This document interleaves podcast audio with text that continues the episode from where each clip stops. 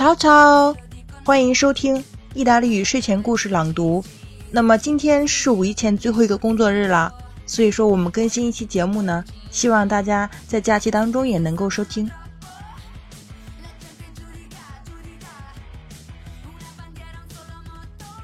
首先，我们还是来回答一下上一期的问题。Perché la bambola fu risucchiata via e trasportata in alto nel cielo? 为什么这个皮纸娃娃被吹走了呢？Perché un giorno in cui soffiava un vento molto forte e qualcuno aprì una finestra. 有人呢把窗户打开了，所以那个皮纸娃娃就被吹走了。Avete ascoltato bene? 那么也有同学跟我说，因为圆过去时可能听不太明白，所以呢造成对听力有影响。但是我们在童话当中呢，作为叙述的话，圆过去时只用第三人称单数和复数，所以呢，请大家回去还是要把这两个部分的变位先背背熟，至少知道它是怎么变位的。当然，我们的听力和词汇量也有关系，所以说睡前故事系列的话，我挑的还是比较简单的。Forza，好吗？今天我们的故事是 Lo scimpanzé e il telefono，黑猩猩和电话。Un giorno lo scimpanzé aveva perso la strada. Lì dove viveva c'erano alberi altissimi e un gran groviglio di liana e felci. Insomma, era felice perdersi in mezzo a tutte queste piante accorcigliate su se stesse. La foresta tropicale sembrava un labirinto. Incontrò un gorilla e gli chiese la strada, ma il gorilla un po' umbroso non rispose.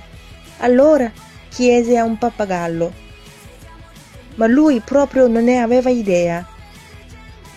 Improvvisamente vide degli esseri strani, ma non somigliavano agli abitanti della foresta erano esploratori in cerca di avventura, ma anche loro si erano persi.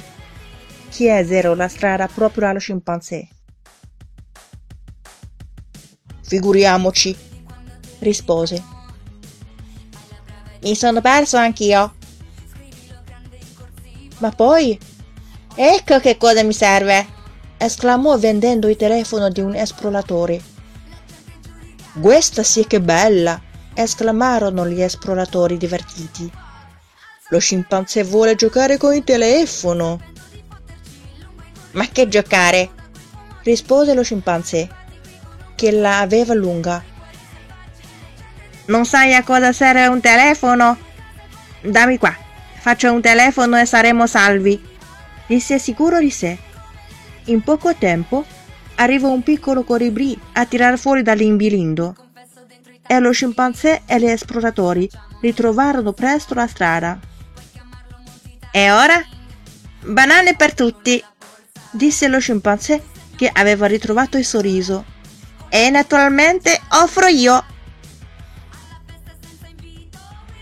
好了，今天的问题呢？Quanti animali o quante persone incontrò lo scimpanzé nella foresta? 这个黑猩猩在森林里面碰到多少动物和多少人啊？